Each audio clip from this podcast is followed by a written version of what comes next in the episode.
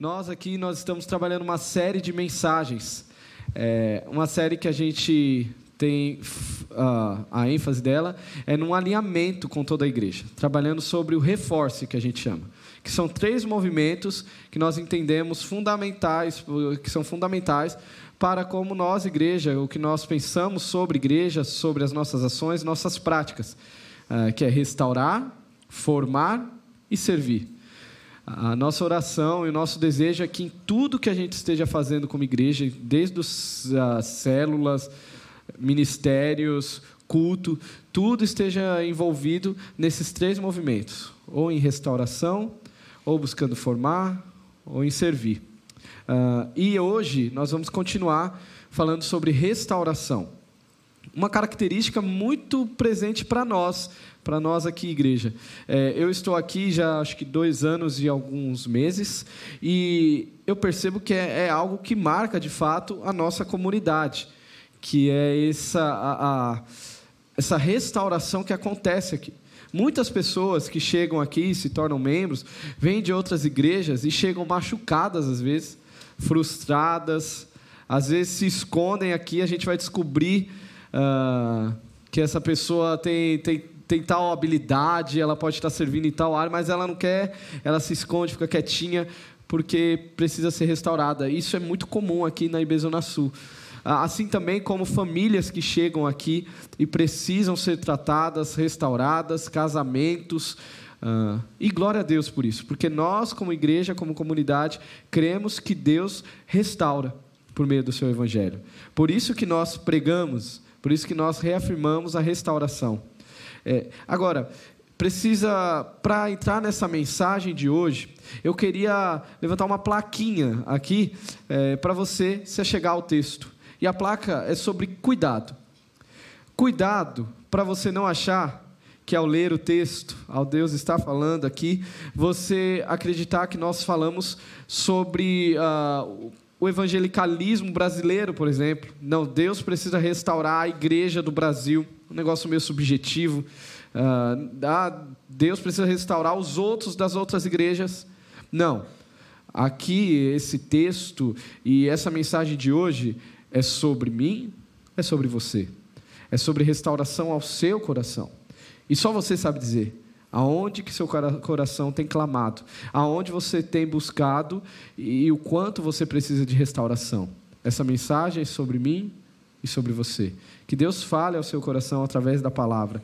Por isso eu quero te pedir para você abrir a Bíblia em Ezequiel, capítulo 37, um profeta maior aí, então um livro grande, fácil de encontrar. Ezequiel 37. Eu estou sentindo que está sobrando um pouco da voz, está meio. Não sei dizer. Ezequiel 37.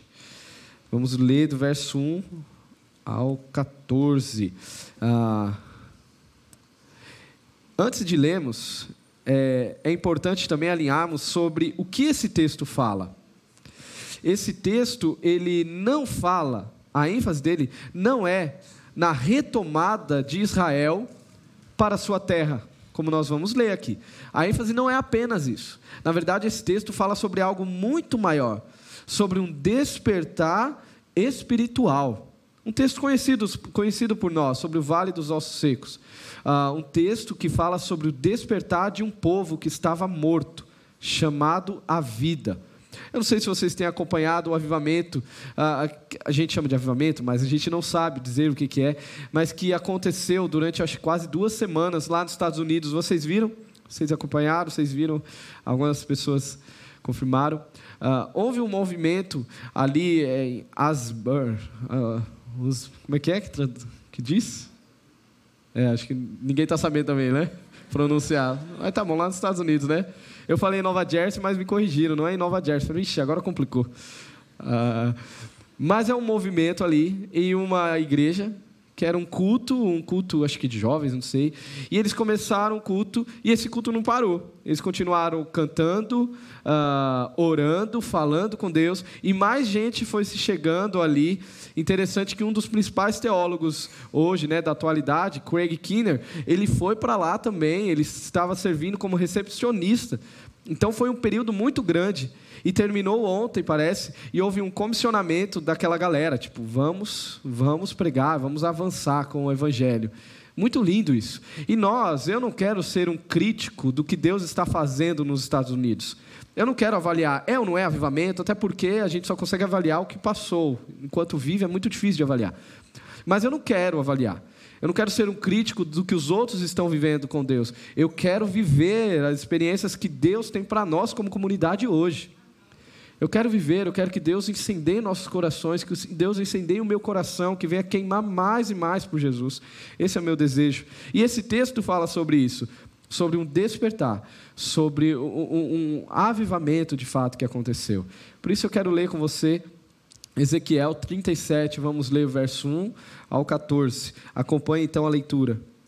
A mão do Senhor estava sobre mim e por seu espírito ele me levou a um vale cheio de ossos. Ele me levou de um lado para o outro, e pude ver que era enorme o número de ossos no vale, e que os ossos estavam muito secos. Ele me perguntou: Filho do homem, estes ossos poderão tornar a viver? Eu respondi: Ó soberano Senhor, só tu o sabes.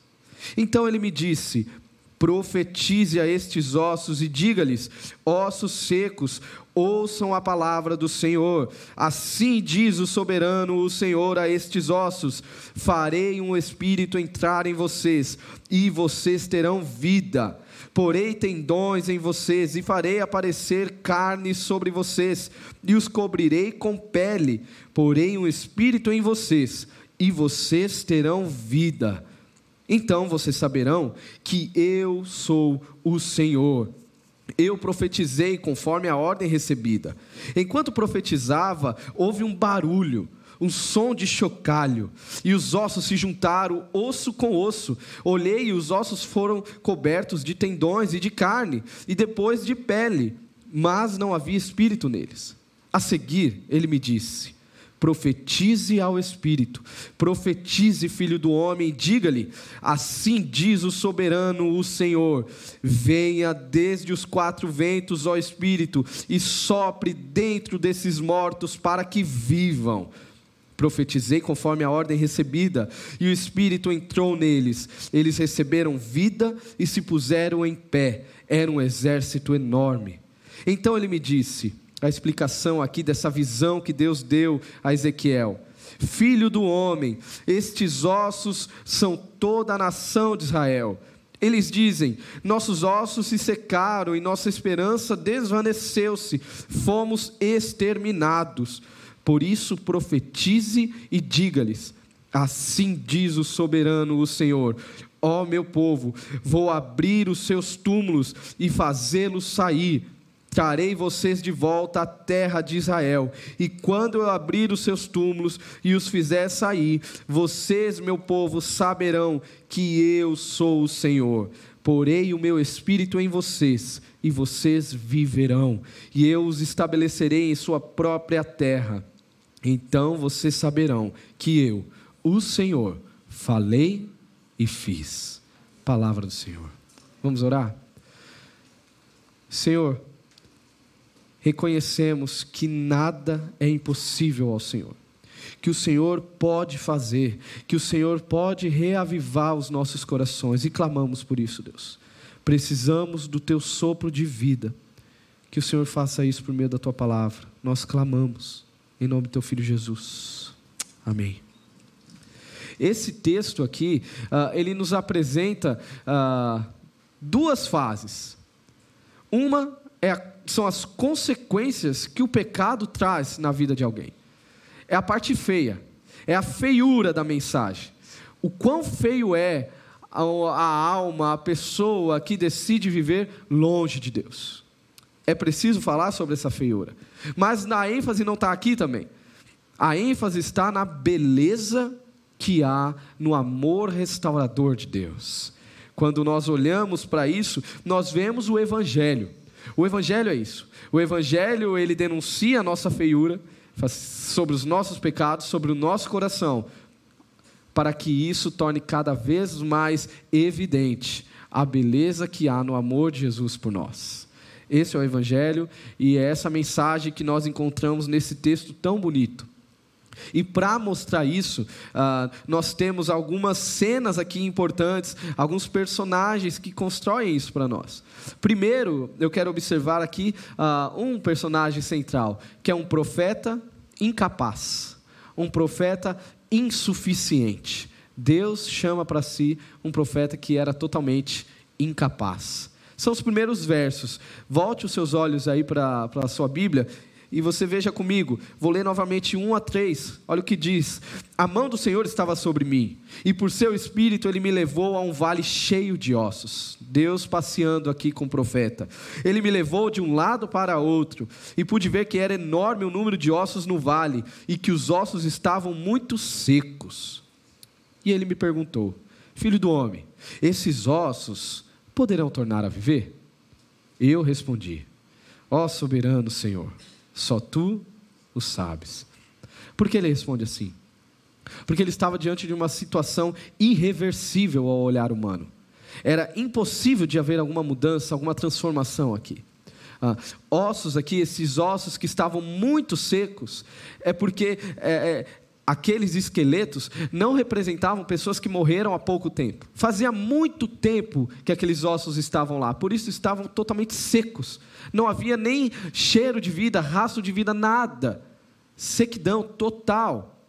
E aquilo aponta para a situação de Israel como Israel estava. Deus está falando sobre um povo que estava escravizado na Babilônia, um povo que já tinha perdido completamente esperança, fraco e subjugado, sobre um governo ah, muito ruim, muito mal para com eles. Era o governo babilônico. Era um povo enfraquecido, que não sonhava mais, não tinha mais nenhuma expectativa sobre o futuro. Quando você não tem mais sonho, quando você não tem mais expectativa, você está morto, não é? Porque o viver é inerente a sonhar, não é? Se a gente fosse conversar, eu tenho certeza que você me falaria diversos sonhos que vêm à sua mente, diversas expectativas, desde um relacionamento, estudos e tantas áreas, tanta coisa que pode ter no seu coração. Por quê? Quem está vivo sonha. Este povo estava morto, não havia nenhuma esperança mais ah, o estado deles era grave.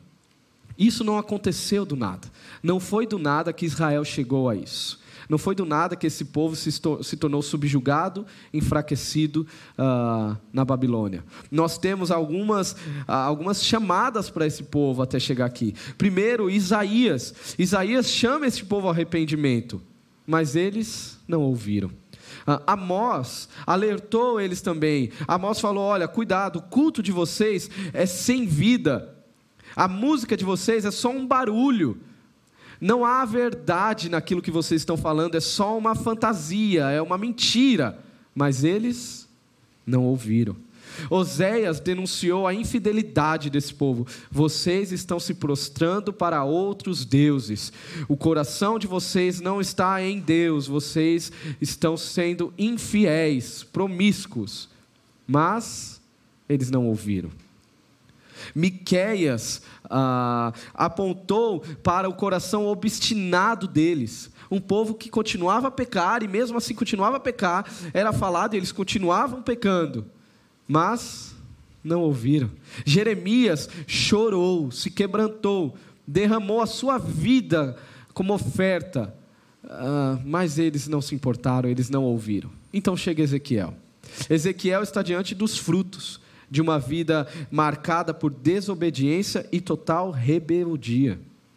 Percebe? A queda de Israel não foi do nada. Não foi do nada que eles chegaram aqui. E não foi por falta da graça do Evangelho, da graça de Deus. Que às vezes a gente tem aquilo na cabeça, né? Aqueles ensinamentos meio tortos assim que a gente carrega. Ah, que no Antigo Testamento é a época da lei, não é? E o Novo Testamento da graça. Isso não faz sentido nenhum. Porque é graça do início ao fim. Assim como no Novo Testamento também tem lei. Ah, Deus não deixou de demonstrar sua graça para com este povo. Esses profetas, eles estavam anunciando o tempo todo que era isso, era a graça de Deus dando oportunidade para eles, mas eles não, eles não quiseram. esse texto, essa situação que Israel se encontra, não diz sobre a falta da graça do Evangelho, mas sim sobre o coração endurecido destes homens, desse povo. Um coração distante e obstinado, distante de Deus. Aqui a gente tira uma lição importante. Devemos tomar cuidado, porque o pecado, ele nunca estará satisfeito até nos ter por inteiro. Ele não vai querer só uma parte sua. A partir do momento que você começa a saborear o gosto de dizer não a Deus e viver uma vida conforme você deseja viver, uh, isso não ficará pela metade. O pecado começará a consumir você por completo. E nós não somos bons em cálculos. A gente não sabe calcular quais são as consequências dos nossos pecados, não é? Aquela pequena concessão que a gente faz em algum momento, só dessa vez. Eu sei que é pecado, mas só dessa vez. Aquilo que você fez uma vez e está tudo bem, ah, não, foi só aquela vez. Volta. E aí você faz outra vez. Ah, mas nesse momento eu estava fraco, não é? Foi um momento de fraqueza minha, mas está tudo bem. E aquilo se repete de novo. Começa a se repetir. Você faz, e aí você fala, não, mas está sob controle. Eu, eu consigo parar, eu consigo não ter isso, eu consigo é, me desvencilhar disso. Está sob controle. E aí você vai percebendo que aquela pequena concessão se tornou um hábito seu. E já não está mais tão fácil de dizer não, não é? Você fala não, eu não quero, mas no final você está caindo naquilo, naquele, naquela pequena brechinha que abriu um dia. E quando você menos imagina, do nada, você está diante de um ídolo, escravizado. Seu coração agora está escravizado. Há outro Senhor deitando e rolando em sua alma. Esse é o problema do pecado. Aquela olhada que aquele homem casado deu para aquela mulher, aquele, aquele desejo de ter uma amante, ele nunca imaginaria, nunca, ele não faz o cálculo das consequências que isso traria para o seu casamento, para os seus filhos, para os seus netos, como isso iria acabar com a sua vida, desgraçar completamente a sua vida. Aquela mentira que puxa outra mentira e quando você vê. É, nós não sabemos fazer cálculos, mas precisamos falar sobre pecado. Precisamos falar sobre a feiura que há na mensagem do Evangelho. Uh, John MacArthur ele diz uh, se a gente tirar, se a gente quer tirar o pecado da equação, uh, há um grande problema. E John MacArthur, num livro Sociedade sem Pecado, ele diz: se não há pecado, se, pro, se o nosso problema não é pecado, não há culpa então. E se não há culpa, não existe a necessidade de perdão. Se não existe a necessidade de perdão, por que a cruz? Sem a cruz, não precisamos de Jesus. E sem Jesus, qual é a esperança que nos resta nesta vida? Você percebe? Se nós não reconhecemos qual é o nosso real problema, nós não encontraremos a nossa verdadeira cura. E só há, uma, só há cura para o maior problema da nossa existência em Jesus. O nosso problema não vem de fora, não vem de um cenário político, não vem de problemas e tantos outros problemas que a gente. Não, não, não. O maior problema do homem é o pecado. É o pecado. O maior problema que o homem tem na sua existência é o seu virar as costas para o seu Criador. Precisamos falar sobre a feiura da mensagem do Evangelho, porque ela vai trazer cada vez mais luz para a beleza que há no amor de Cristo Jesus, para a beleza que há no amor que restaura e que faz tudo novo e que transforma. O cenário é esse. O cenário é de caos total. O cenário é de morte. Não há vida. Não há nem sequer uh, uh, cheiro de vida, não há nada. Morto, morto, sequidão. E aí a gente sai ah, deste cenário e pensa como solucionar. E aí Deus chama um cara que ele mesmo se entende como alguém incapaz. A, a incapacidade humana é evidenciada nessa pergunta que Deus faz. Deus olha para Ezequiel e fala assim: e Ezequiel, depois desse tour aqui, o que, que você acha? Tem jeito? O que, que, que dá para fazer? E aí Ezequiel responde. Aí a resposta dele vai ser muito interessante, porque a morte é um belo lembrete da nossa uh, limitada realidade, da nossa pequenez, cara, da nossa incapacidade. A morte sempre nos lembra isso, o quão incapazes e limitados nós somos. E a resposta de Ezequiel não poderia ser outra. Ezequiel olha para Deus e diz: Senhor, se o Senhor está falando sobre trazer vida aos mortos, ah, isso é com o Senhor. Somente o Senhor pode fazer isso. Eu não me meto em coisas grandiosas assim. Se o Senhor quer trazer vida, somente o Senhor pode fazer. Eu não tenho condição alguma o que nós faríamos de diferente, não é? Não temos outra coisa a fazer senão reconhecer a nossa incompetência diante disso. A oração é isso. A oração, quando você está com o coração angustiado e você ora uh, por alguém, por uma situação, ou até mesmo pelo seu coração, e você ora, Deus, eu não, eu não consigo, Deus, o que fazer? A oração é o reconhecimento da sua incompetência. E glória a Deus por isso, uh, da sua incapacidade. Nós somos totalmente incapazes de resolver essa situação aqui. Agora, como se não bastasse chamar um cara incapaz, Deus apresenta então uma missão impossível para esse profeta, que está nesses versos, nos próximos aí, verso 4 a 8, olha aí.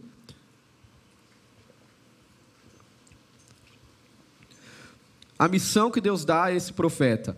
Então ele, Deus, me disse profetize a esses ossos e diga-lhes: ossos secos, ouçam a palavra do Senhor. Assim diz o soberano Senhor a estes ossos: Farei um espírito entrar em vocês, e vocês terão vida. Porei tendões em vocês, e farei parecer carne sobre vocês, e os cobrirei com pele. Porei um espírito em vocês, e vocês terão vida. Então vocês saberão que eu sou o Senhor. Ezequiel aqui tinha tudo para duvidar dessa missão, não é? Ou missão esquisita, ou negócio esquisito que Deus chama Ezequiel. Deus está chamando Ezequiel para pregar num cemitério. Imagina aí você, sai desse culto com o coração queimando, Deus, eu quero te servir, quero te honrar, e Deus fala para você, então vá lá no cemitério de Parnamirim e prega o evangelho. Seria? Aí você ia pensar, não, Deus, você chega lá, então para quem eu falo? É para o coveiro, é, é para o recepcionista, é para a família enlutada. Não, não, não. Vai lá naquele canto, tem ninguém ali. Ó. Você vai pregar para as lápides. Abra sua Bíblia e comece a pregar o Evangelho aqui agora. Você não ia duvidar disso? No mínimo, você ia marcar uma consulta com um psiquiatra, não é? Um psicólogo. Deixa, deixa eu me entender melhor aqui. Ezequiel tinha tudo para duvidar. Era uma missão impossível. Uh, e é interessante que Deus tem um negócio com isso. Deus parece ter um negócio em chamar pessoas incapacitadas, improváveis, para missões impossíveis. Deus tem um negócio com isso. Qual seria a missão impossível que você pensa? Qual seria o vale que você olha e fala assim, não, isso aqui não tem jeito. Eu vou pregar para que isso aqui? Para que, que eu vou falar? É óbvio que não vai dar em nada. Quem sabe seja o seu coração, você fala assim, não, mas eu já tentei tanto já foram tantas vezes, eu nunca dá certo. Não faz sentido continuar acreditando nisso. Não faz sentido crer em Deus. A missão poderia ser mais fácil ou minimamente mais plausível, não sei. Se Deus chamasse Ezequiel, não sei, quem sabe, eu fiquei pensando, cara, o que, que faria mais sentido? Ou, sei lá, nada faz sentido aqui, mas é, se Deus falasse, Ezequiel, você vai pegar os ossos e vai começar a juntar eles. Deus desse tipo um manual para Ezequiel. Como que você faz isso aqui, Ezequiel? Deixa eu te explicar, sabe? Tipo um manualzinho do, de brinquedo Kinder Ovo, sabe? Você abre o Kinder Ovo lá, tem um manual como montar o brinquedinho. Ó, começa por esse, depois você vai para cá, depois você vem para cá. Mas Deus não faz isso. Deus não manda Ezequiel colocar a mão em nada. Qual é a ordem de Deus para Ezequiel? A ordem é: fale, profetize, pregue. Ah, sabe o que a gente vê aqui? Qual é a única saída para o lugar de total desesperança na alma do ser humano? A única saída é por meio da palavra de Deus. Somente a palavra de Deus traz vida onde há morte. Será que cremos nisso? Porque nós falamos isso já, falamos bastante isso. Mas será que cremos de fato nisso? Será que cremos na palavra como um único meio de vida? Talvez se crêssemos mais, a palavra de Deus estaria mais presente em nossas conversas familiares, não é? Pregaríamos mais o evangelho dentro de casa. Nos nossos relacionamentos, amigos. Às vezes os amigos, os nossos amigos chegam com tantos dilemas e a gente não fala quando deveria falar, não prega ah, nos nossos contextos, trabalho, faculdade. Se eu estou diante de um, de um bocado de morto que precisa de uma solução para a sua existência, e a única forma desse fulano ter vida é através da palavra, e eu creio que a palavra pode trazer vida, eu deveria pregar, eu deveria falar. Ah, Deus manda a mesma ordem para Ezequiel, continua para os discípulos: olha, ide por todo mundo anunciando, pregando. E a ordem continua a mesma, mas é difícil de acreditar nisso, não é? Porque a gente olha para a complexidade do ser humano, tantos dilemas que essa pessoa tem. Você vai conversar, aí é uma história tão difícil, cara, com tantos traumas, tantos problemas, ah, uma vida carregada no pecado, cheia de, de, de amarras, um negócio tudo travado, uma bagunça geral na sua casa. É difícil você acreditar que por meio de uma palavra pode haver vida ali.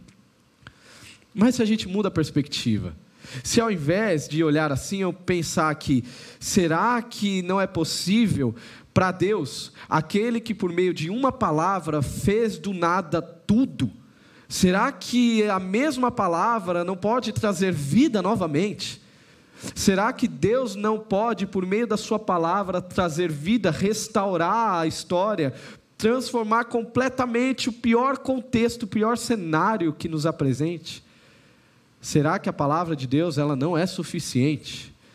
Esse texto nos lembra que de fato ela é, porque o Deus que fez outrora o tudo do nada, ainda, ainda continua a refazer e fazer de novo por meio da Sua palavra. E Ezequiel, ele não duvida. Eu e você duvidaríamos. Ezequiel não duvida dessa missão. O que ele faz é: bora lá, Deus, estamos juntos. O que, que você precisa? Quer que eu pregue? Eu vou pregar então. Uh, olha o versículo 7 e 8. E eu profetizei conforme a ordem recebida. Enquanto profetizava, tenta imaginar essa cena, ele pregando no cemitério. Enquanto eu profetizava, houve um barulho um som de chocalho, e ossos se juntaram, osso com osso. Olhei e os ossos foram cobertos de tendões e de carne, e depois de pele, mas não havia espírito neles. Olha que cena! Deus começou a fazer. Agora, a cena não estava completa. O próprio profeta percebe, não, ainda não está completa esta obra. Não é apenas a imagem, não adianta parecer crente, não adianta parecer restaurado falta um componente fundamental, que é a vida. Ainda faltava vida, eram bonecos de barro. E aí a gente vê a sequência. Ah, olha o movimento. Um profeta incapaz, profeta totalmente incapaz, diante de uma missão impossível. Só que agora o ângulo muda. Agora a gente vai olhar para um Deus totalmente poderoso, um Deus Todo-Poderoso. Olha os versos 9 a 10. A seguir, ele, Deus, me disse: profetize ao Espírito, profetize, filho do homem, e diga-lhe: Assim diz o soberano Senhor: venha desde os quatro ventos, ó Espírito, e sopre dentro desses mortos para que vivam profetizei conforme a ordem recebida, e o Espírito entrou neles. Eles receberam vida e se puseram de pé. Era um exército enorme. Percebem aí a mesma lógica da criação? Deus traz do pó da terra, Deus forma um boneco de barro, né? Deus forma ali um ser ah, inanimado. E agora o que Deus faz? Sopra vida. Deus entrega vida. Foi assim que Deus nos fez. Deus refaz novamente. Agora, quem, qual outro poderia fazer isso? Quem poderia soprar a vida? Na verdade, até mesmo o conceito de vida ainda é difícil. Ninguém consegue deduzir o que é vida. Ah, podem estudar o quanto for, mas ninguém consegue entender. Olha, a vida é isso. Eu não consigo reproduzir, não, não tem como. Vida é um negócio que vem de Deus. Deus dá a vida. Ah, por isso ele é o Todo-Poderoso. Meu filho ontem, Benjamin, conversando com ele, e aí, em algum contexto eu não lembro, eu falei sobre que Deus tem poder. E aí ele me volta com aquelas perguntas complicadas de uma criança de três anos, né? Aí ele me pergunta, mas qual que é o poder de Deus, papai? Eu falei, caramba, agora me quebrou. Que, como que eu respondo o que é o poder de Deus para uma criança, criança de três anos? Aí eu falei: olha, é, são todos poderes, é de Deus, todos. Aí ele falou, igual Flash, papai? Eu falei, é, faz sentido. Não é se você colocar sua cama no mais profundo abismo, ou nas asas da alvorada, na velocidade da luz. Deus ali estará. E aí ele falou, é forte, é igual o Hulk. Eu falei, é, Deus sustenta, governa, sustenta uh, todo o universo na palma da sua mão. Deus é todo poderoso. A verdade é que Deus detém todo o poder. Deus é o único que detém a vida. Ninguém poderia fazer isso. Por isso que o profeta olha para Deus e fala assim, Deus o senhor está brincando. o senhor sabe. O senhor sabe que vida é um negócio que vem do Senhor. Eu não tenho condição. Eu reconheço que somente o Senhor pode fazer isso. E o Espírito sopra. E quando o Espírito sopra, a vida. Interessante que o Espírito sopra em um contexto ali, em um período de frieza e decadência moral do povo mais de 10 anos exilados na Babilônia. Jerusalém, o profeta recebe a notícia, tinha acabado de receber a notícia que Jerusalém tinha caído completamente. O principal, o principal símbolo de esperança para este povo era Jerusalém. Tudo está perdido, decadência total, tristeza total acabou a esperança, já era, não tem mais como olhar para frente, não há mais o que sonhar. Pare com expectativas, cancele seus planos, esqueça completamente de onde você vem, da sua história, acabou, já era. Este era o cenário. Este era o cenário, um cenário de total desesperança. E Deus sopra a sua vida. Você percebe, esse povo não, eles não tomaram uma iniciativa. Não é que o povo começou a se mexer falou assim: não, a gente reconhece Deus, pedir perdão. Não, não. O povo estava totalmente morto. A vida soprou antes que esse povo conseguisse fazer qualquer coisa. Deus agiu, Deus trouxe a, a, o sopro, o fôlego de vida. Nós, como comunidade aqui, Besouro Sul, nós cremos no agir de Deus restaurador para a história do mundo. Nós cremos no agir restaurador para aquela pessoa mais improvável que você conheça. Nós cremos que Deus faz isso. Por isso que nós aqui devemos ser conhecidos como a comunidade da esperança em meio ao caos da desesperança. Nós somos isso porque nós cremos que Deus restaura. Deus é tão poderoso que ele muda qualquer circunstância. Nós cremos no poder do evangelho. Você crê no poder do evangelho? Você crê que Deus pode transformar a pessoa mais improvável, talvez a pessoa mais improvável que você pense seja você, não é? Mas não há absolutamente nada neste livro aqui que me faça duvidar que Deus pode restaurar a pior pessoa que você possa conhecer, que Deus pode restaurar a pior situação que você vive hoje. Deus pode restaurar.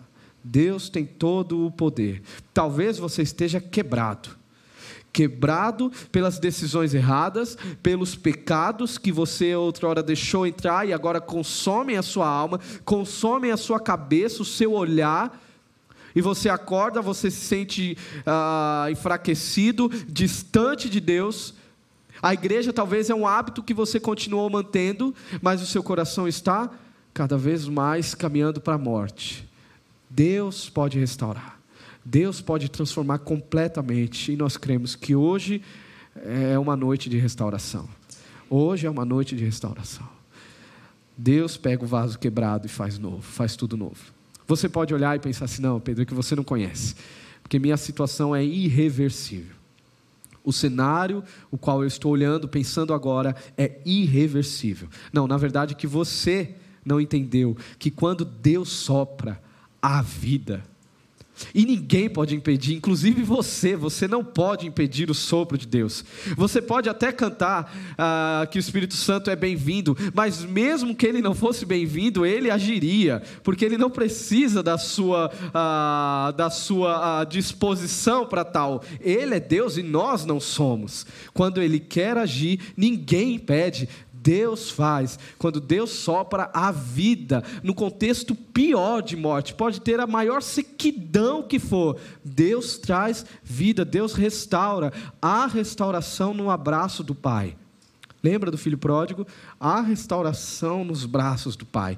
Tudo novo se faz. Um novo olhar, uma nova perspectiva. Há restauração para um casamento que parece perdido, há restauração para a desunião familiar entre pai e filho, para aquele laço que foi quebrado por tantos pecados. Há restauração. Deus continua a agir. Eu creio no poder do Evangelho, eu creio no poder do Evangelho que te faz santo, que limpa os seus olhos, que te faz enxergar diferente de como você tem olhado até hoje. Você precisa crer no Evangelho, pois de um cenário aqui sombrio de morte que a gente caminhou, não era? O cenário era de trevas, total caos. Agora, Deus nos carrega para um cenário de vida.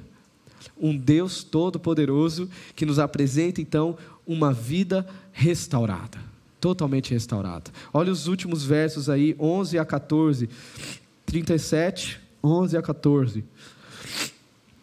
Então ele me disse: Filho do homem, estes ossos são toda a nação de Israel. Eles dizem: Nossos ossos se secaram e nossa esperança desvaneceu-se, fomos exterminados.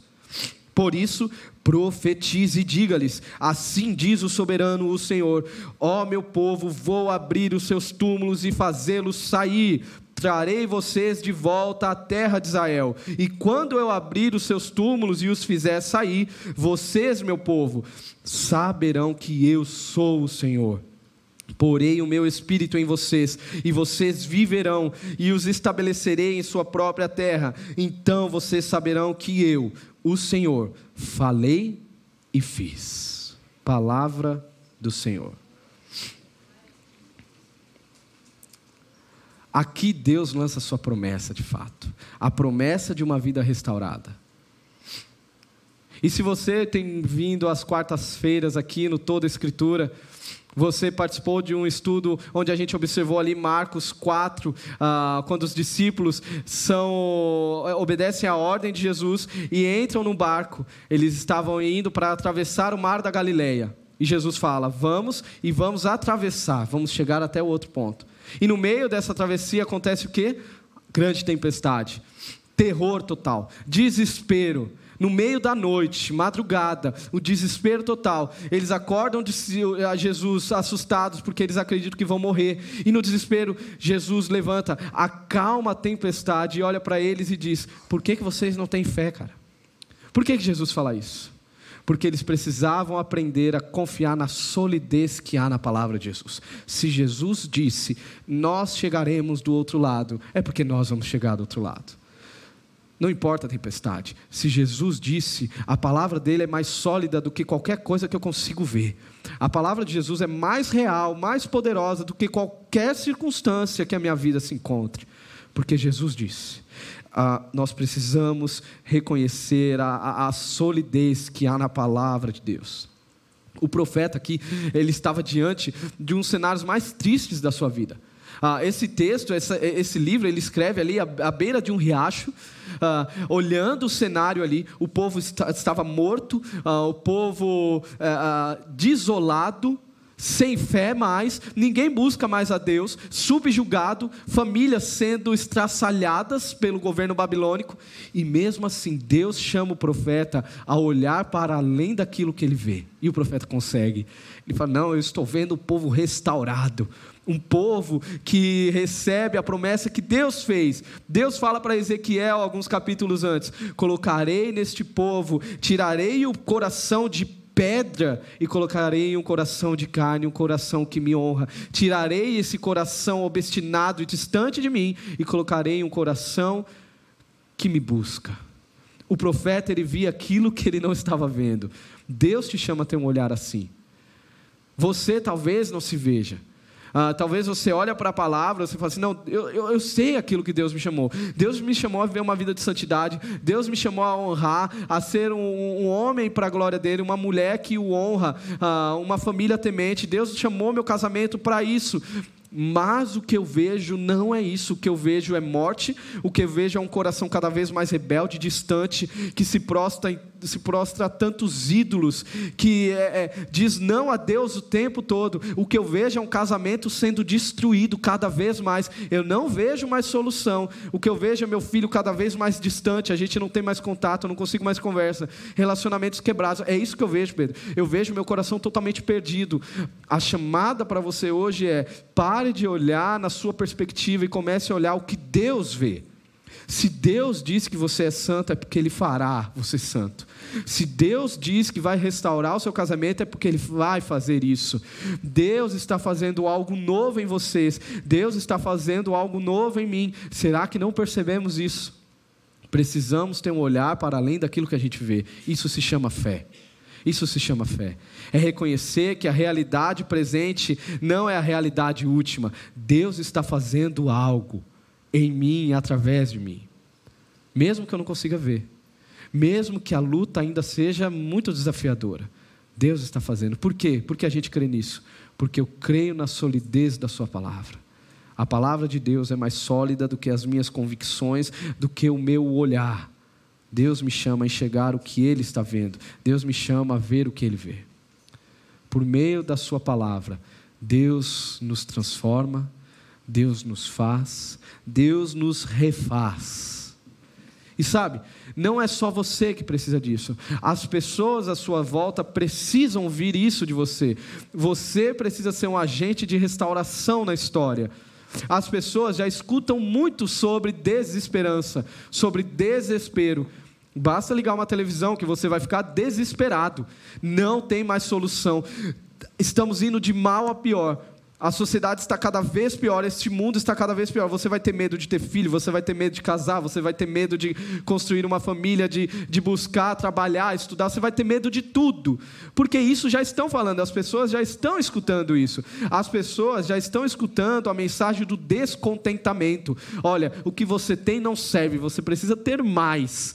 O Instagram está aí para isso, é a grande ferramenta do descontentamento. Não, isso não te serve mais. Você precisa de algo maior, você precisa estar mais engajado, você precisa disso, desse curso, dessa ferramenta. E aí sim você vai alcançar o tão sonhado uh, lugar onde seu coração vai repousar. As pessoas já estão escutando essas mentiras, as pessoas já estão escutando as mentiras uh, vendidas por aí em igrejas que se chamam de igrejas e que pregam um amor esquisito, um amor onde não importa como você é, quem você é, você não precisa fazer nada, Deus ama e acabou, você não precisa ter sua vida restaurada, não, não, você precisa acreditar em você mesmo, você pode, você consegue. As pessoas já estão escutando essas mentiras. As pessoas já escutam que elas são ah, ah, os erros, as falhas delas o tempo todo. As pessoas já escutam as críticas. Ah, você é assim porque você é assim. Você tem esse problema. Você, é, você não serve para nada. As pessoas já estão escutando isso. O que, que as pessoas precisam escutar de você? As pessoas precisam escutar o evangelho da restauração. As pessoas precisam ouvir de você que você encontrou um lugar ou alguém que mudou completamente a sua história, mudou o seu olhar, mudou tudo e fez tudo novo. E Deus pode fazer tudo novo. As pessoas precisam ouvir isso. Deus faz tudo novo. Ah, Deus traz do caos, da morte, traz vida novamente. Aquele que um dia fez tudo pela Sua palavra, Ele refaz. E se precisar, Ele refaz novamente. Que você seja um grande agente da restauração de Deus nesse mundo. Deus te chama a ser esse agente. Deus te chama a levar o Evangelho, mesmo nas, nas incredulidades que você vai encontrar. Por isso que nós somos essa comunidade. Nós somos uma comunidade que cremos na restauração. Nós pregamos a restauração. E entendemos que a maior, a arma, a principal arma, a única arma eficiente para a restauração de alguém é a proclamação da palavra através do poder do Espírito Santo. Nós não estamos em busca de novos métodos para encher a igreja, de artimanhas que movimentem e façam que, que a igreja se torne relevante. Não, não. Essa não é uma característica da Batista Zona Sul. A característica da Batista Zona Sul é restauração pelo único meio eficiente, que é por meio da proclamação da palavra de Deus e pelo poder do Espírito. Mesmo sem esses métodos, Deus vai continuar fazendo grandes coisas em nosso meio. Vidas e muito mais, muito mais vidas serão restauradas pelo poder que há no Evangelho. Nós cremos nisso. Por isso você nunca vai ver desse púlpito um discurso ideológico político, não, porque isso é uma mentira de Satanás. Nós temos um compromisso com a palavra de Deus. Nada disso transforma a pessoa, apenas a palavra de Deus traz vida onde há morte. Nós cremos na restauração. Nós cremos que o oleiro está aqui hoje nós cremos que o oleiro pode fazer tudo de novo e de novo. Eu não sei qual é a situação que você se encontra. Se você acha que é irreversível, é porque você não entendeu que quando Deus sopra, tudo muda. Basta uma palavra, basta um toque de Deus para haver vida. Deus traz vida. Deus traz vida. Em meio ao caos da desesperança, Deus faz. Deus faz tudo novo na sua família. Deus te dá outro olhar à sua esposa. Deus faz você perceber a vida de outra forma, não mais tão gananciosa, tão na perspectiva do que é matéria. Não, não. Deus faz tudo novo em você. Deus faz em você que tem um olhar já tão corrompido pelo pecado, pela lascívia, pelo mundo. Deus faz tudo novo, Deus restaura o seu olhar. E você começa a olhar para como Deus te chamou a ver a vida, para a glória dele. Deus enche o seu coração daquilo que há no coração dele. Deus faz de novo e de novo. Talvez as pessoas que estão à sua volta, seus familiares, não saibam, não sabem das suas, das suas rachaduras, não é? O vaso quebrado, você esconde muito bem, eu sei disso porque eu faço isso tantas vezes, mas Deus sabe. Deus sabe, porque Deus é o grande oleiro. E se precisar essa noite, ele pega o vaso, ele quebra, e talvez você vai precisar ser quebrado um pouquinho mais. Você vai falar, ah, Pedro, já foi quebrado tantas vezes. Eu confio na mão do oleiro. Se precisar, Deus vai refazer. E Deus faz tudo novo. Deus faz de você um vaso de glória, de louvor ao nome dEle. Para que você saiba que quando Ele fala, Ele faz. Para que os outros, ao te conhecer, consigam perceber que Deus é o Senhor de toda a história. Deus te chama. Deus te chama. Deus te chama à restauração. Deus chama a sua família à restauração. E mais, Deus chama, Deus te chama para que você seja um grande agente da restauração de Deus no mundo. Vamos orar?